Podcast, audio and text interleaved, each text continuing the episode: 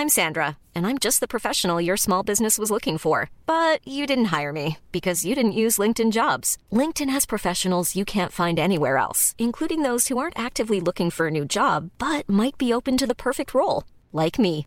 In a given month, over 70% of LinkedIn users don't visit other leading job sites. So if you're not looking on LinkedIn, you'll miss out on great candidates like Sandra. Start hiring professionals like a professional. Post your free job on linkedin.com/people today.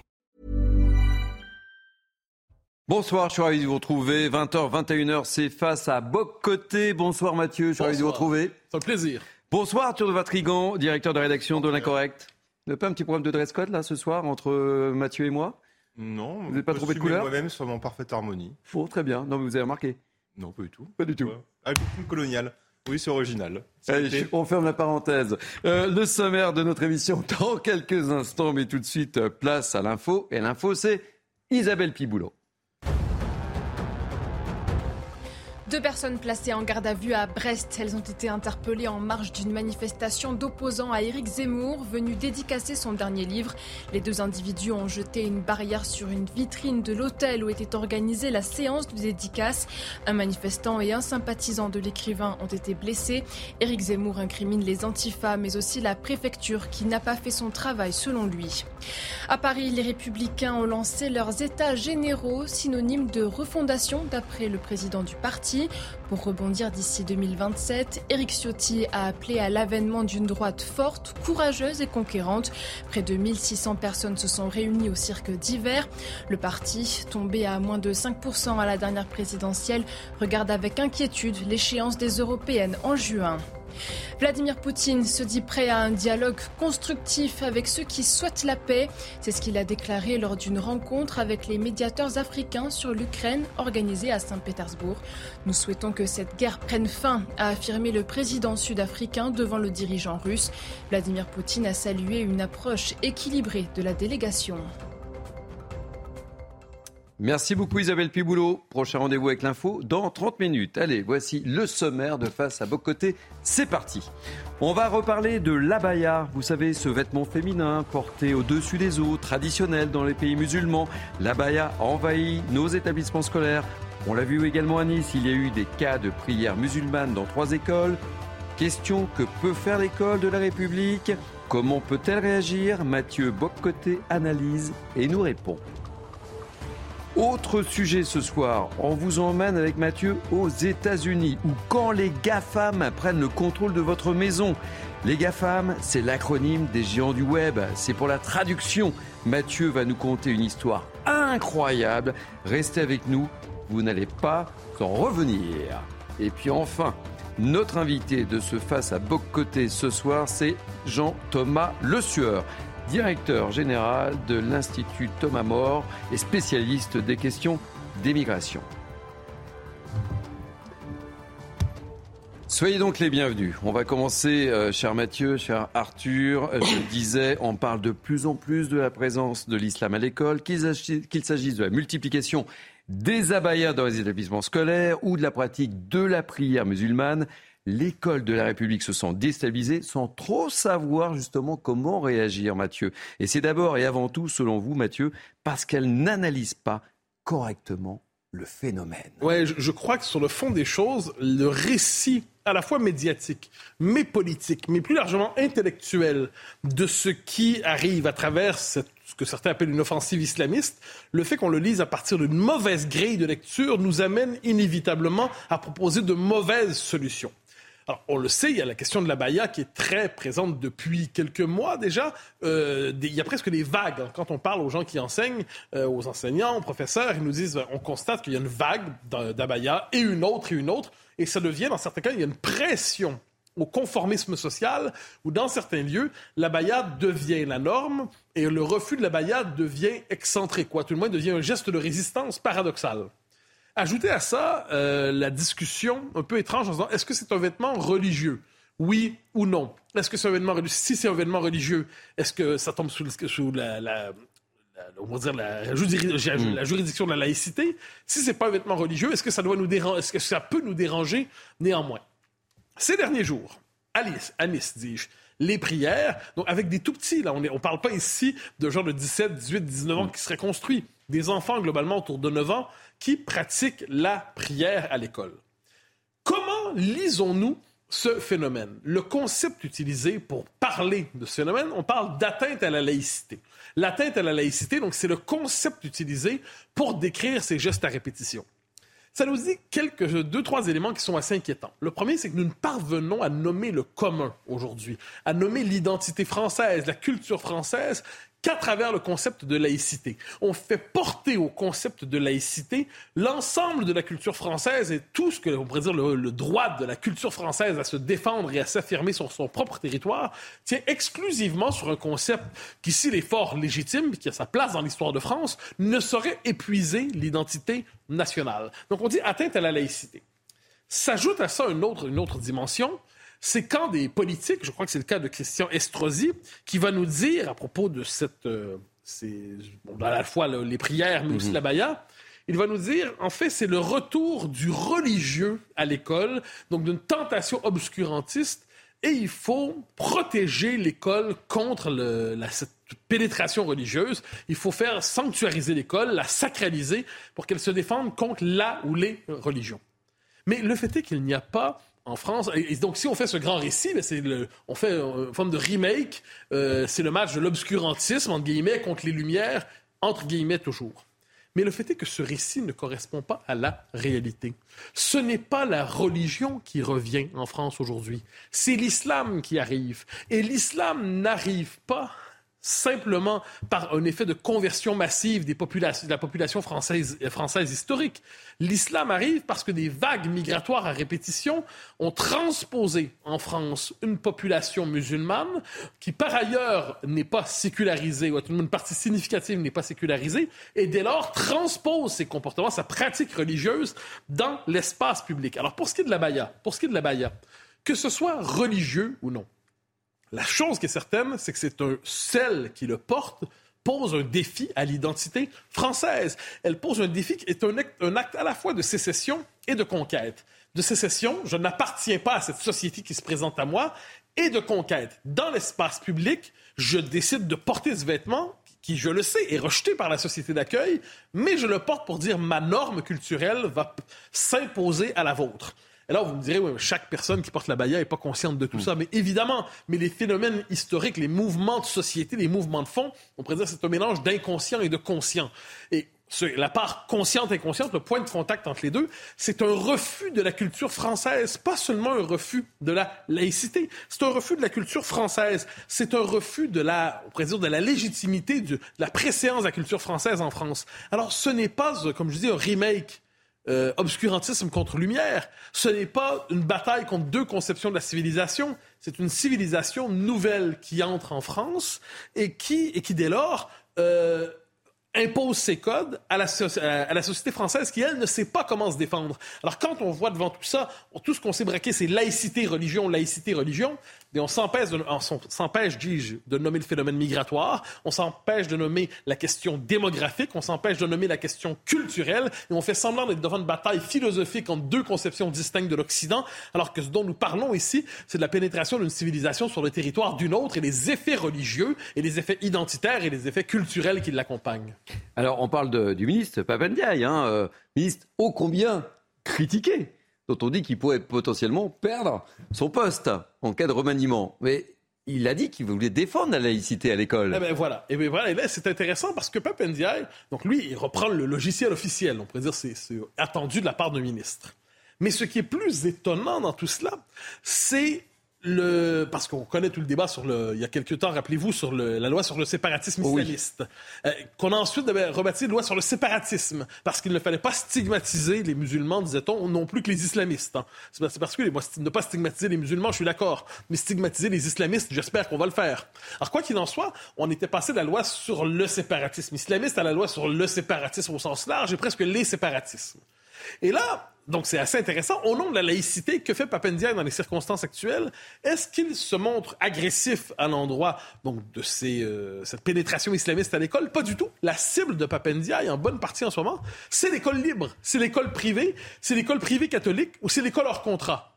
Et là, on se dit, mais comment à partir d'une volonté de répondre, de réagir à une offensive islamiste, est-ce qu'on se retrouve finalement à vouloir s'en prendre à l'école libre, à l'école catholique, à l'école hors contrat?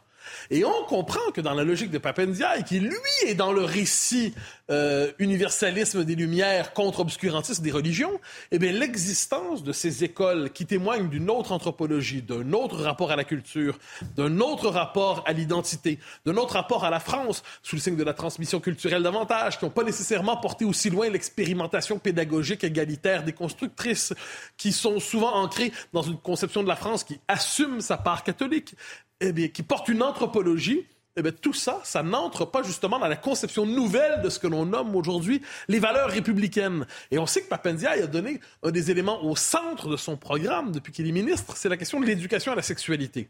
Et là, on ne parle pas d'éducation à la sexualité sur le mode euh, à savoir réagir contre la colonisation pornographique de l'enfance, savoir réagir dans un monde justement qui pousse de plus en plus les jeunes personnes, les jeunes gens euh, dans un monde justement qui est complètement débordé par la pornographie ou qui leur apprend les rudiments de la biologie.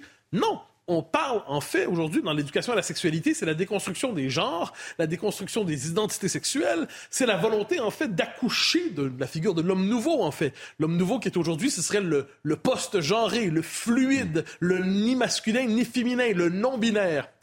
Et là, on comprend que les valeurs de la République aujourd'hui, version Papendiaï, hein, pas au sens large, mm. Les valeurs de la République sont toujours un peu indéfinissables, mais on comprend comment elles se définissent chez Papendiaï et à tout le chez ceux qui le soutiennent. Ça devient une adhésion à la logique de la déconstruction.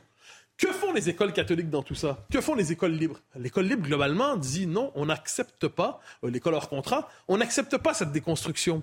Dès lors, elles sont accusées, elles sont accusées d'être anti-républicaine et on envoie contre elle, je reprends la formule ici de Marion Maréchal, mais des commandos pour les contrôler, pour vérifier est-ce qu'elle ne serait pas sous emprise sectaire, sous emprise régressive, sous emprise conservatrice. les cyniques diront, les cyniques n'ont jamais tout à fait tort, mais jamais tout à fait raison. Les cyniques diront oui, mais c'est parce que l'école privée fonctionne mieux que l'école publique. L'école publique ne tolère pas un modèle concurrent et dès lors on veut le faire fermer pour éviter cette concurrence qui donne mauvais, par effet de contraste, donne mauvaise image au public. Mais les cyniques il y a peut-être une hmm. partie de vérité. Mais je pense que les cyniques se trompent. L'hostilité est véritablement philosophique et culturelle. Ce que l'on refuse ici, c'est à travers l'école libre, l'école hors contrat, l'école catholique, ce que l'on refuse, c'est simplement la possibilité de témoigner d'une France sous le signe de la continuité historique de l'attachement à son patrimoine, à ses racines catholiques, à ses racines chrétiennes, et qui ne serait pas voué exclusivement à l'adhésion aux valeurs républicaines, quelquefois insaisissables, mais à laquelle il faut néanmoins adhérer en toutes circonstances. Alors, euh, Mathieu, soyons limpides, soyons clairs. Pour vous, finalement, la, lutte, je dirais, contre l'islamisme se retourne finalement contre l'identité française, c'est ça? Eh bien, on est dans ce paradoxe. On est dans ce paradoxe, c'est-à-dire, on est devant une offensive islamiste, en résumant comme ça. Offensive islamiste, qui est le résultat par ailleurs d'un changement démographique qui entraîne un changement de peuple, qui entraîne un changement d'identité. Nous voulons réagir par rapport à cela, mais puisque notre logiciel est celui de l'universalisme contre la régression religieuse, eh bien on se dit que finalement la véritable cible, ce sont ceux qui sont attachés soit au catholicisme, soit à l'école traditionnelle, soit à l'école conservatrice, et en dernière instance, on se tourne contre cette école ce qui fait en sorte qu'on pourrait dire de manière assez imagée qu'aujourd'hui, le combat pour les libertés, le combat pour la liberté scolaire et le combat pour l'enracinement, pour l'identité française, se viennent ensemble et sont indissociables devant les déconstructeurs qui se réclament paradoxalement des valeurs républicaines et qui sont bien faibles quand vient le temps de combattre l'islamisme. Nature de votre réaction. Bah, le problème, c'est qu'à partir du moment où on ne sait pas nommer les choses ou qu'on refuse de les nommer, on ne peut pas régler le problème.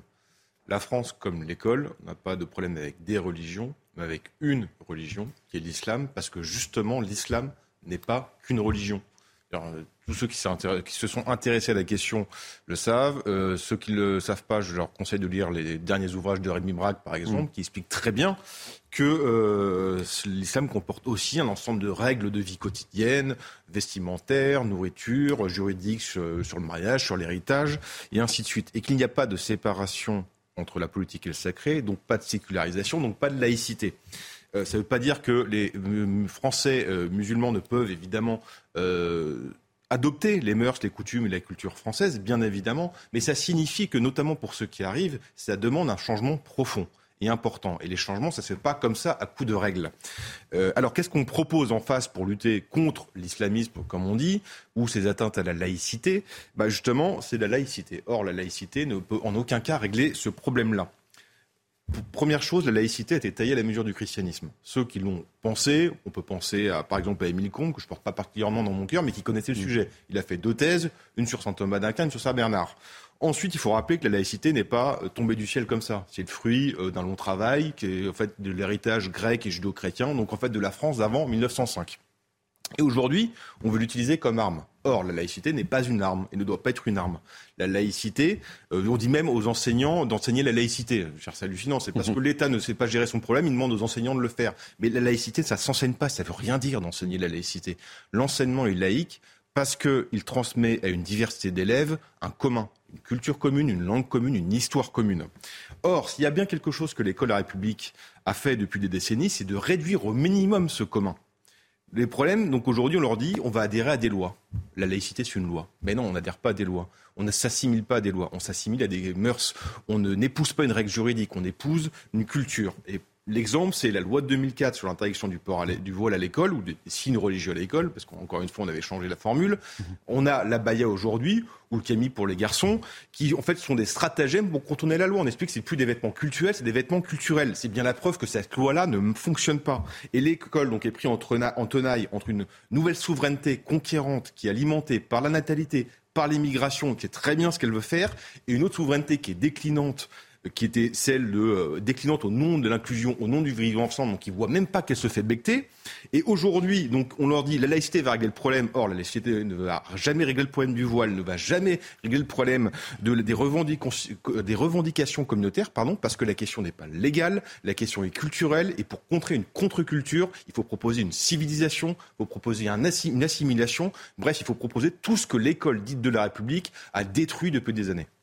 Allez, Deuxième sujet, on va prendre la direction des États-Unis. Je le disais dans le sommaire, Mathieu, vous allez nous raconter une histoire incroyable. Elle se passe donc aux États-Unis. Ça ressemble un peu à de la science-fiction.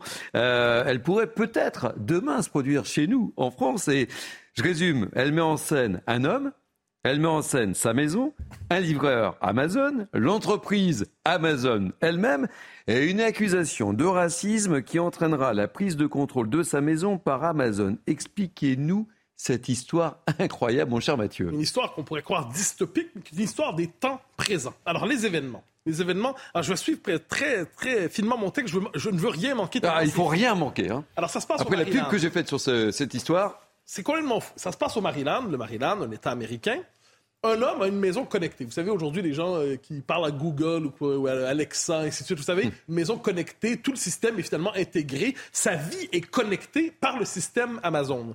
Donc, tout son existence, ses mots de passe, son ordinateur, son portable, tout dépend de cet univers. Dans cette maison qui est la sienne, il reçoit un livreur Amazon qui vient déposer un paquet chez lui. Vous savez, et il est accueilli non pas par une personne, mais par un système, hmm. vous savez, un système d'accueil automatique. Bonjour, vous êtes chez, je sais pas, machin chose, et déposez le paquet. Le livreur, qui portait des écouteurs, qui devait écouter de la musique, croit entendre une insulte raciste. J'insiste parce que c'est important. Le lendemain, bon, le type, le, propriétaire de la maison est chez lui, et là, sa maison devient, il n'y a plus le contrôle. Il n'y a plus le contrôle sur son ordinateur, sur son téléphone, sur il n'y a plus le contrôle sur sa maison connectée, sur sa maison intégralement sur le mode Wi-Fi. Il connecte le téléphone à Amazon. On dit, ben là, j'ai plus accès à rien. Est-ce que c'est parce que quelqu'un a cherché à se hacker, à me hacker, à pénétrer dans mon système? Un mode d'autodéfense est arrivé. Ça a verrouillé le système pour empêcher le hacker de prendre le contrôle de ma maison. là, le type d'Amazon dit, non, vous savez, vous avez vraiment aucune idée pourquoi on a, pourquoi votre maison est bloquée, verrouillée? Bien sûr que non. Et là, il raconte l'histoire d'un employé qui, euh, qui s'est dit victime de racisme. Et dès lors, parce que l'employé s'est dit victime de racisme, Amazon a bloqué le, fait, je dirais, déposséder l'homme de sa maison qui avait plus accès aux différents instruments, aux différents téléphones portables. Faites la liste de tout ce qu'il peut avoir dans une maison. Alors là, dit, le type dit un instant, dans ma maison, dans ma maison, j'ai des caméras, tout est filmé, donc on va vérifier est-ce que, ça s'est passé? Diffuse, il appelle les gens d'Amazon, dit non, regardez, les caméras, tout est filmé. Ce que mon système d'accueil vocal a dit, c'est bonjour, déposez le paquet. À quel moment il y a une phrase raciste là-dedans? Et là, les gens d'Amazon sont un peu embêtés. Ils disent, bon, c'est vrai, effectivement, c'est mauvais. Pendant une semaine, pendant une semaine, il ne pourra pas récupérer sa maison. Et là, ça devient public. Newsweek, notamment, un magazine qui n'est pas particulièrement complotiste ou conspirationniste ou d'extrême droite ou tout ça. Newsweek raconte les événements. Et voilà la réponse d'Amazon. C'est exceptionnel. Nous nous efforçons d'offrir à nos clients une expérience agréable tout en veillant à ce que les chauffeurs qui livrent les colis se sentent en sécurité. Dans le cas présent, notre enquête nous a appris que le client n'avait pas agi de manière inappropriée. Et nous travaillons directement avec lui pour résoudre ces problèmes, tout en cherchant des moyens d'éviter qu'une situation similaire ne se reproduise. Autrement dit, s'il avait agi de manière inappropriée, et je serais curieux de savoir ce qu'est l'inapproprié en question, eh bien, Amazon aurait été en droit de priver cet homme de sa maison, de priver cet homme de son ordinateur, de priver cet homme de son portable, de priver cet homme de sa vie, de priver cet homme de son environnement, parce qu'il aurait eu un comportement inapproprié tout cela est orwellien ou dystopique ou choisissez Black Mirror, choisissez l'image, mais on est là-dedans. Il n'y a que vous pour trouver ce genre d'histoire, mon cher Mathieu, c'est totalement lunaire. Et je devine que pour vous, bah, ça ne relève pas du simple fait divers, ah, cette histoire. C'est l'époque, la prochaine époque s'écrit devant nous. Alors, qu'est-ce qu'il y a là-dedans? Premier élément, il y a le pouvoir infini des GAFAM, c'est-à-dire Google, Amazon, tout ça, tous ces, ces immenses, ces, ces super pouvoirs post-étatiques eh le pouvoir immense qu'ils ont sur nos vies, ils peuvent contrôler intégralement nos existences. Et ceux qui se confient intégralement à ça. Moi, je me suis toujours méfié des gens qui ont des maisons connectées. Hein. Ah, j'aime pas ça non plus. Ah non, mais c'est quand même. ça me fait peur. On, on, rentre chez ces gens-là, puis ils disent bon, est-ce que tout est enregistré? Ouais. Moi, ça m'a toujours fait peur. Donc, premièrement, le contrôle sur nos vies, un contrôle que même les États, je crois, n'ont jamais rêvé avoir. Le deuxième élément, imaginez les prochaines étapes. Euh, vous êtes, vous êtes écouté dans vos maisons quand vous dites à je ne sais quel système de reconnaissance euh, Siri ou Alexa, vous hmm. savez. Alexa met la musique. Ah ben, Alexa met la musique. Donc Alexa vous entend. Il n'y a rien qui nous dit que dans 5, 10, 15 ans, Alexa n'entend pas tout, n'écoute pas tout. Et là, rappelez-vous ce film américain Demolition Man. Ah oui, c'est un peu étrange quand même, avec Sylvester Stallone, où le personnage, Stallone, lorsqu'il dit des gros mots, merde, putain, euh, schnout, tout ça, là, les contraventions arrivent immédiatement. Eh bien, chez vous, si vous tenez des propos que le système juge raciste, que le système juge inacceptable, que le système juge inapproprié, qui vous dit que demain, et là, c'est pas de la science-fiction, c'est simplement se projeter dans les 10-15 prochaines années à venir, que vous n'aurez pas, à la troisième infraction, vous n'aurez plus accès à votre maison. Troisième élément, l'accusation de racisme suffit pour vous faire perdre d'un coup votre droit de propriété. Je ne dis pas des gestes de racisme. L'accusation de racisme et là, ensuite, ça prend une semaine pour que vous repreniez le contrôle de votre vie. Et le dernier, deux derniers éléments, c'est une existence intégralement surveillée. Intégralement surveillée. La vie privée n'existe plus. La vie privée n'existe plus. C'est terminé. C'est une fiction.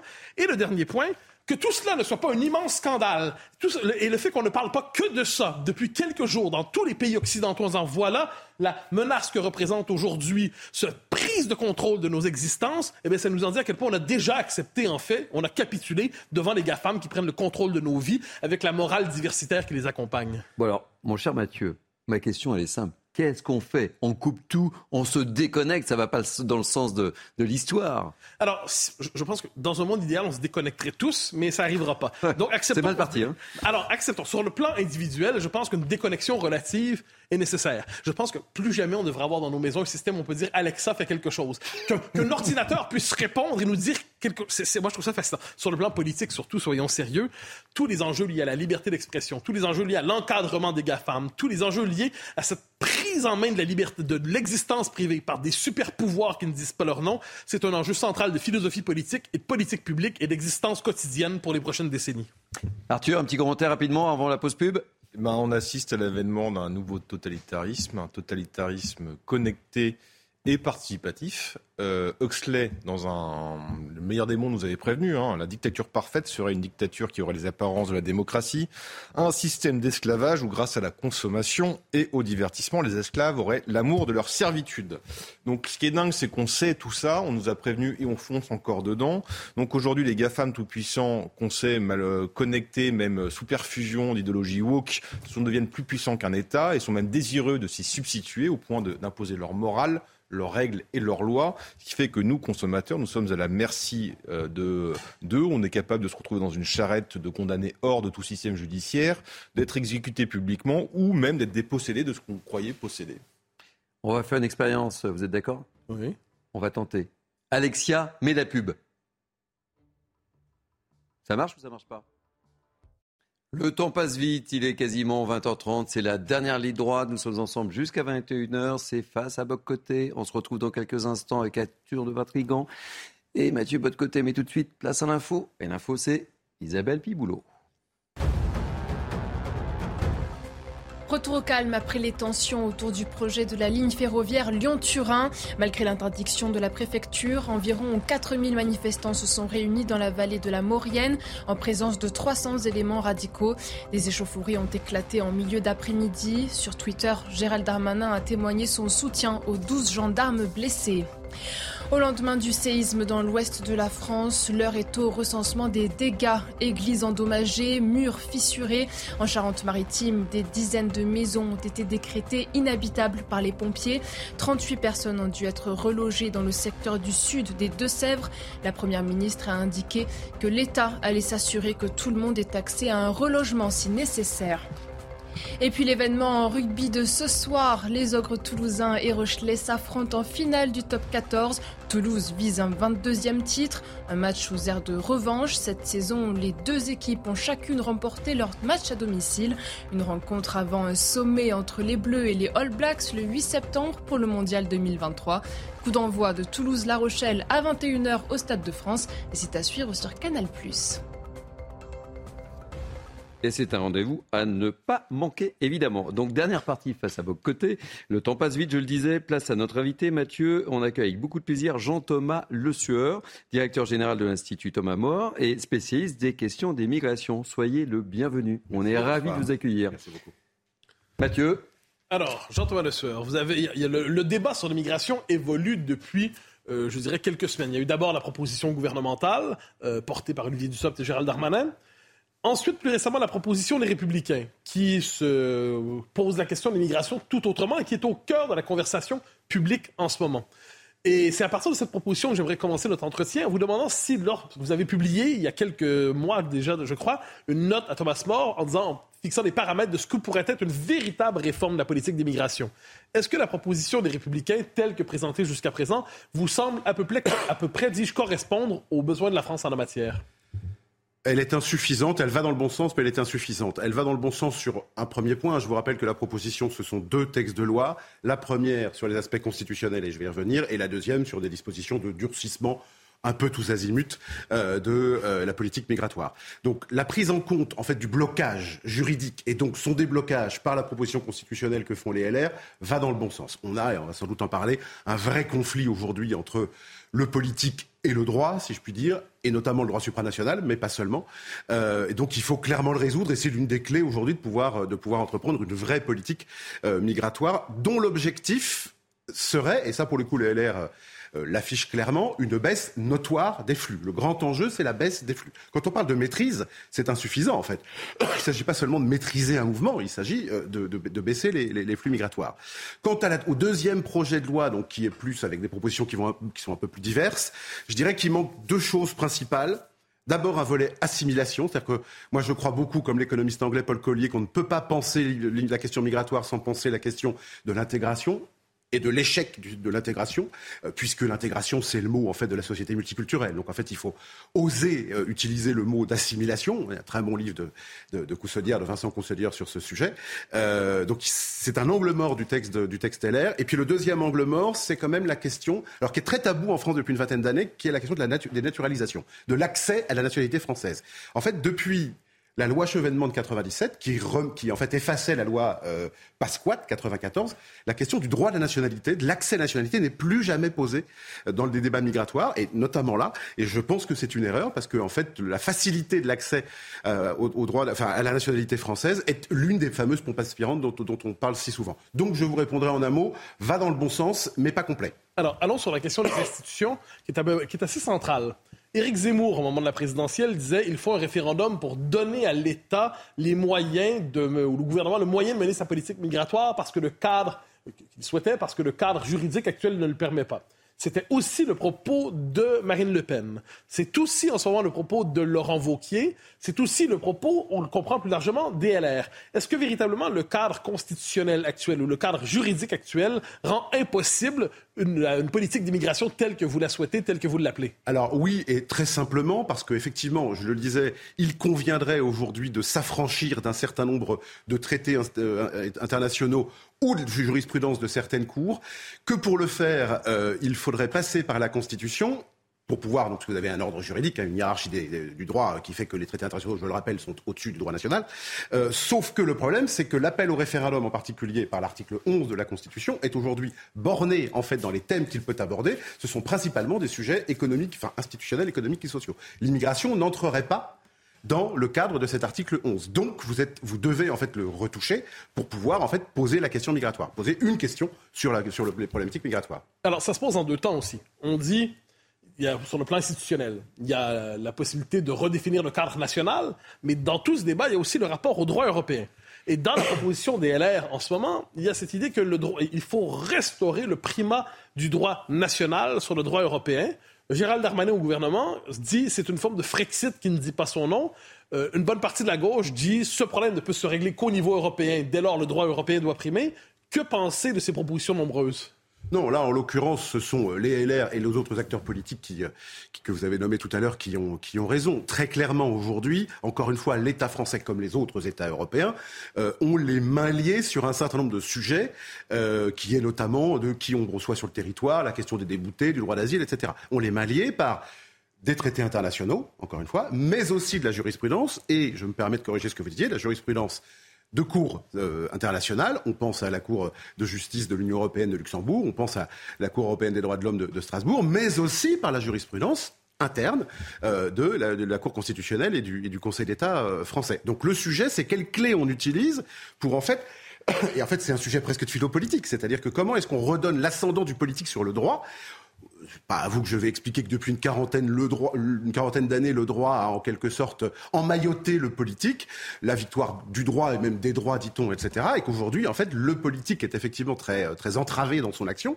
Euh, et donc aujourd'hui, il y a clairement, euh, on a devant nous ce, grand sujet-là. Et donc, il me semble que les responsables politiques qui portent cette proposition de réforme constitutionnelle pour redonner encore une fois le primat sur euh, le référendum ou une loi organique, par exemple, va dans le bon sens. Arthur de Vatrigan.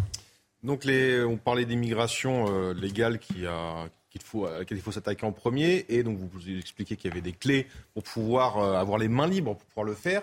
Mais quid de l'immigration illégale? Parce que si on suppose qu'on interdit ou on restreint l'immigration légale, il y aura une immigration illégale plus importante. Or, à entendre notre ministre garde des Sceaux, on peut exclure personne, les OQTF ne sont pas applicables. Euh, comment faire pour empêcher cela? Alors, D'abord, en fait, la vraie grande question, c'est de, je l'ai dit tout à l'heure, c'est de euh, stopper ou de limiter les flux. Euh, puisqu'effectivement, aujourd'hui, on a euh, un cadre légal et, réglementaire d'une part, et des outils qui fonctionnent mal. Donc, assez simplement, je vous dis d'abord, commençons par réduire les entrées euh, assurément. Et ensuite, si vous voulez, sur l'application, si votre question c'est sur l'application des OQTF elles-mêmes, il y a un certain nombre de mesures techniques à prendre. D'abord, il faut euh, faire en sorte que euh, les personnes déboutées du droit d'asile ne soient pas ne se perdent pas si facilement dans la nature comme c'est le cas aujourd'hui. Donc il y a un certain nombre de mesures assez techniques à prendre. Hein. Vous pouvez aujourd'hui les tenir dans les, dans les centres de rétention. Je, la France est un des pays européens où le, délai de, de, rétention est le plus court. On pourrait le rallonger très fermement. Et après, la question des OQTF, plus exactement de l'application des OQTF, c'est la question des laissés-passer consulaires avec les pays de. Et donc là, nous n'avons rien d'autre à dire, et ça n'est pas simple. Patrick Stéphanie, dans son livre sur le sujet, l'a très très bien dit. Nous n'avons rien d'autre à faire que d'engager des bras de fer avec un certain nombre de pays euh, qui, aujourd'hui, évidemment, ont parfaitement compris notre fragilité sur le sujet. Et donc, c'est une question éminemment politique. C'est, pas une question. Là, pour le coup, c'est pas une question de droit, c'est une question d'abord et avant tout politique. Alors, nous allons revenir sur la question du droit d'asile dans un instant, mais j'aimerais prendre le relais d'Arthur de Vatrigan sur cette question. Le débat porte sur, dans l'espace public, on dit stopper l'immigration illégale, stopper l'immigration illégale. Mais je posais la question presque sur le mode de l'analyse politique. Est-ce qu'une partie de notre classe politique ne parle pas avec ardeur de l'immigration illégale laisse, pour nous faire oublier que l'essentiel de l'immigration qui transforme fondamentalement la démographie française, c'est une immigration légale pour l'essentiel. Donc est-ce que l'emphase mise sur l'immigration légale n'est pas une manière de faire oublier que la transformation démographique du pays vient en bonne partie d'une immigration légale sur laquelle il y a peu de volonté d'emprise? Alors, ce serait prêter des intentions euh, machiavéliques euh, aux responsables politiques dont nous parlons. Je ne suis pas convaincu qu'ils en soient capables. Et je pense qu'au fait, aujourd'hui, on, pourrait, on et, se chamailler, mais je crois que fondamentalement, les responsables politiques français et peut-être étrangers ailleurs en Europe considèrent aujourd'hui que la question migratoire est trop grande pour eux. C'est, très, c'est trop compliqué. C'est éminemment politique, c'est vraiment d'abord et avant tout une question, pardon, excusez-moi, une question politique, c'est qui touche le politique au sens de Julien Freud, n'est pas la politique. Donc c'est une question éminemment politique et à mon avis aujourd'hui trop grande pour eux. Donc en fait, ils, accompagnent un mouvement. Je vais, je vais vous citer une, quatre lignes de, de, la grande démographe Michel Tribala qui dit ça très justement. Je me permets de la citer. Le pouvoir politique ayant consenti en quelque sorte à sa propre impuissance, il a trop tendance à penser sa mission comme étant essentiellement pédagogique à l'égard d'une opinion publique qui croit encore que la question migratoire est un sujet politique. Pour une bonne partie des élites, une limitation de l'immigration étrangère n'apparaît plus comme une option. Je crois que fondamentalement, nous avons en face de nous des dirigeants politiques. Et, excusez-moi, je garde la parole un instant, Gérald Darmanin donne raison à Michel Tribala le 6 décembre dernier à l'Assemblée nationale. L'immigration est un fait qui fait aussi la France, qui a fait son passé et qui fera sans doute son avenir. Il ne sert à rien d'être contre. Il ne sert à rien d'être contre. Pardon, j'ai perdu ma ligne. Euh, que veut dire être contre le mouvement des hommes sur la Terre? Donc on est face, c'est une forme de fatalisme qui, à mon avis, maquille non pas un machiavélisme, sauf peut-être quelques doctrinaires, mais fondamentalement, en fait, un aquabonisme technocratique, c'est trop grand maintenant, ça, on n'y arrive pas, donc on accompagne sans cesse le mouvement. Et en fait, tous les textes de loi qu'on vote depuis des années, ou les dispositions européennes, on va en parler tout à l'heure, le Conseil de l'Union européenne a, montré, a, dévoilé son pacte il n'y a, pas, a pas très longtemps, ce sont des accompagnements techniques, juridiques, financiers d'un mouvement auquel on a fondamentalement euh, décidé, ils ont décidé dans leur tête qu'on ne pouvait rien. Alors, Basculons vers la question du droit d'asile. Alors, puis je vous allez-y, allez-y. Puis j'attends parce que je voudrais rajouter parce que je suis tombé cette semaine. Enfin, c'est pas je suis tombé. Cette semaine, le président de la République a, a, a dit quelque chose. Seule votre chaîne, à ma connaissance, s'en est fait l'écho. Quelque chose de fascinant parce que ça va dans ce sens-là. à Vivatech, à la, oui, au salon Vivatech, là, le 14 juin dernier. Quel est le principal problème qu'on a sur l'immigration? C'est très peu un problème de principe. C'est un problème de capacité de traitement de données. On a beaucoup de gens qui arrivent, on a des règles qui sont anciennes et, qui sont anciennes et on les traite comme au début du XXe siècle. C'est très peu un problème de principe, c'est un problème de capacité de traitement de données. Donc en gros, ayez les bons logiciels et les bons ordis et vous réglez le problème. Voilà, non, alors que ça n'est d'abord et avant tout qu'un problème de principe, par définition. La question migratoire est tellement politique, elle pose tellement la question de l'avenir de nos peuples et de leur identité, elle touche tellement tous les aspects de la vie sociale et politique. C'est la grande question du politique de, des prochaines décennies, mais c'est pas à vous que je le. Et vous m'obligez à rapporter d'une question euh, la question que je vais vous poser sur le droit d'asile, abordons la question de la démocratie. Sondage après sondage après sondage, on comprend qu'une très nette majorité de Français, entre 60 et 70% considèrent qu'il y a trop d'étrangers en France, qu'il faudrait soit stopper, soit contenir significativement les mouvements migratoires. Globalement, il faut en finir, il faut dire stop. Et massivement, les élites politiques considèrent que c'est soit impossible, soit indésirable. Diriez-vous que cet écart entre la volonté populaire et son traitement par le système politique euh, aboutit à une crise démocratique ou un problème démocratique? Ça, n'est vraiment pas le seul, mais oui, naturellement. Euh, si l'on considère que la question, euh, je, le redis, que la question migratoire est l'une des toutes principales questions du politique pour aujourd'hui et pour demain, elle est aujourd'hui la quatrième ou la cinquième, le quatrième ou le cinquième sujet de préoccupation des Français. Mais à mes yeux, elle est sans doute la première question politique euh, lourde. Oui, il va sans dire que ça contribue, que ça contribue à une crise démocratique, puisque les Français répètent et votent alors, les, les, personnes légalement élues euh, l'ont été. Hein. Emmanuel Macron et sa majorité ont été élus.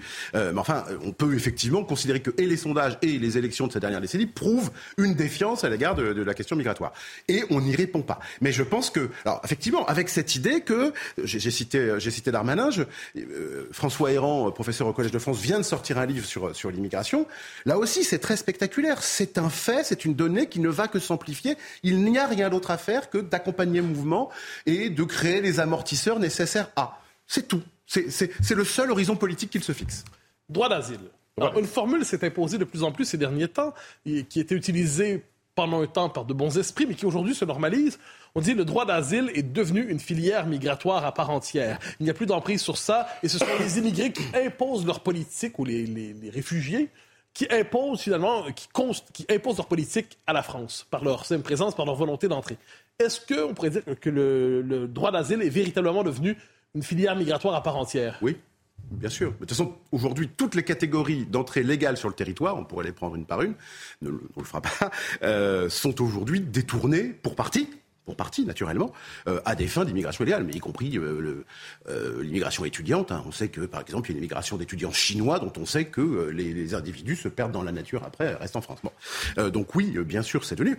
Mais après, si vous voulez, on est pris au piège, si je puis dire, là aussi, encore une fois, du droit qui a corseté le politique, et puis d'un tabou. Et ce tabou, c'est la Convention de Genève de 1951. C'est-à-dire que le problème, c'est qu'on a, on, fait, on, a une espèce de religion du droit et de ce type de traités internationaux ou de conventions qui, sont des conventions qui, qui traitent des droits de l'homme si on se souvient ou qu'on fait un tout petit peu d'histoire du droit et qu'on se demande ah, pourquoi et à quel moment cette convention a été signée, elle a été sortie de la, fin, au début de la guerre froide pour régler des problèmes de minorités, notamment les Allemands dans les Sudètes, et les problèmes des dissidents euh, soviétiques qui s'annonçaient. Donc, pour régler des problèmes internes à la grande Europe, si je puis dire, et qui allaient toucher quelques milliers ou quelques dizaines de milliers de personnes. Donc, on a, or, ce texte, là, évidemment, il y a une jurisprudence, il n'y a pas eu d'amendement du texte, mais il y a des jurisprudences, donc je ne veux pas dire qu'il est absolument figé. Mais en tout cas, le socle, l'espèce de, de texte religieux, si je puis dire, de la question de l'asile, a été écrit dans de tout, un tout autre contexte que, que celui que nous connaissons aujourd'hui. J'ajoute à cela que quand on regarde les,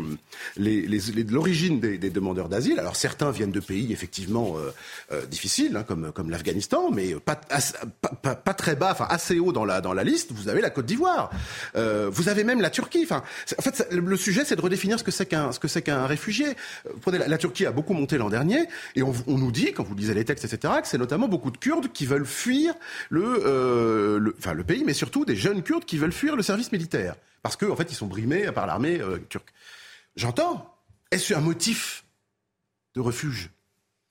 C'est quoi un réfugié euh, Quel est le degré de menace qui doit, le, poursuivre, si je puis dire, pour qu'il soit considéré comme un réfugié Or, et puis dernier argument, parce ça, ce que je dis là, est peut-être euh, pourrait être mal pris, euh, mais j'ajoute tout de suite que de toute façon, le taux, même s'il a baissé, le taux de, débouté, si je puis dire, des, prouve que de toute façon, il y a beaucoup de gens qui ne peuvent pas se reconnaître comme être reconnus, pardon, comme, comme réfugiés.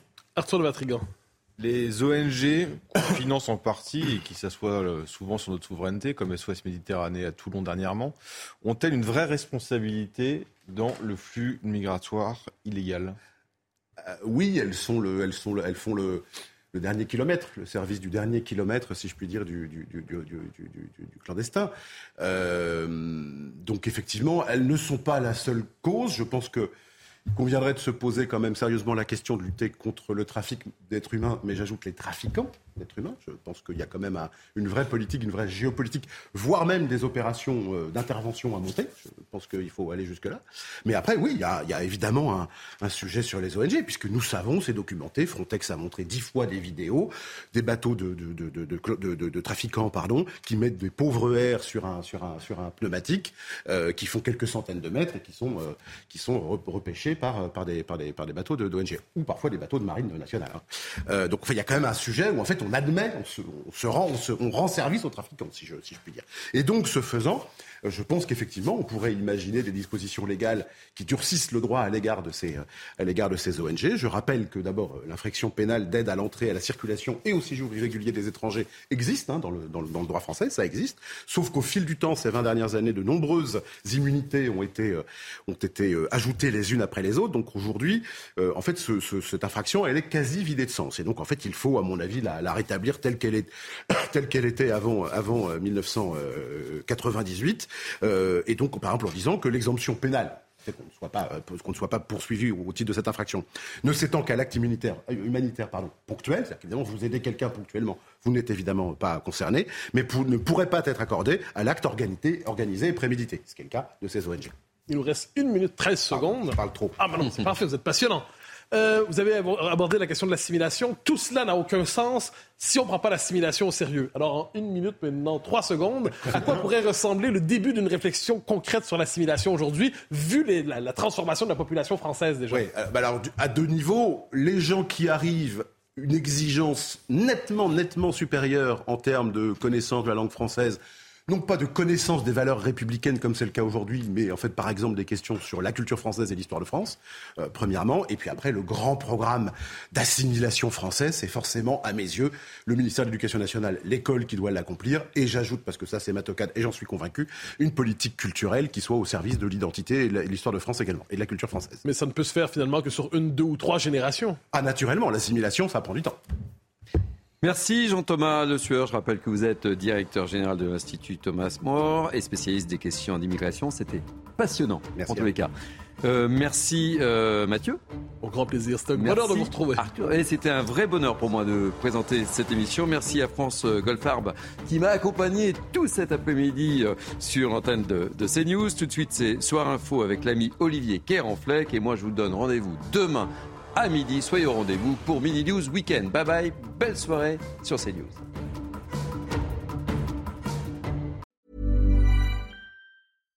When you make decisions for your company, you look for the no-brainers. And if you have a lot of mailing to do, stamps.com is the ultimate no-brainer. It streamlines your processes to make your business more efficient, which makes you less busy. Mail checks, invoices, legal documents, and everything you need to keep your business running with stamps.com. Seamlessly connect with every major marketplace and shopping cart. Schedule package pickups and see your cheapest and fastest shipping options from different carriers. With rates up to 89% off USPS and UPS rates. And with the stamps.com mobile app, you can take care of mailing and shipping wherever you are. Make the same no-brainer decision as over 1 million other businesses with stamps.com. Sign up with code program for a 4-week trial plus free postage and a free digital scale. No long-term commitments or contracts. That's stamps.com. Code program.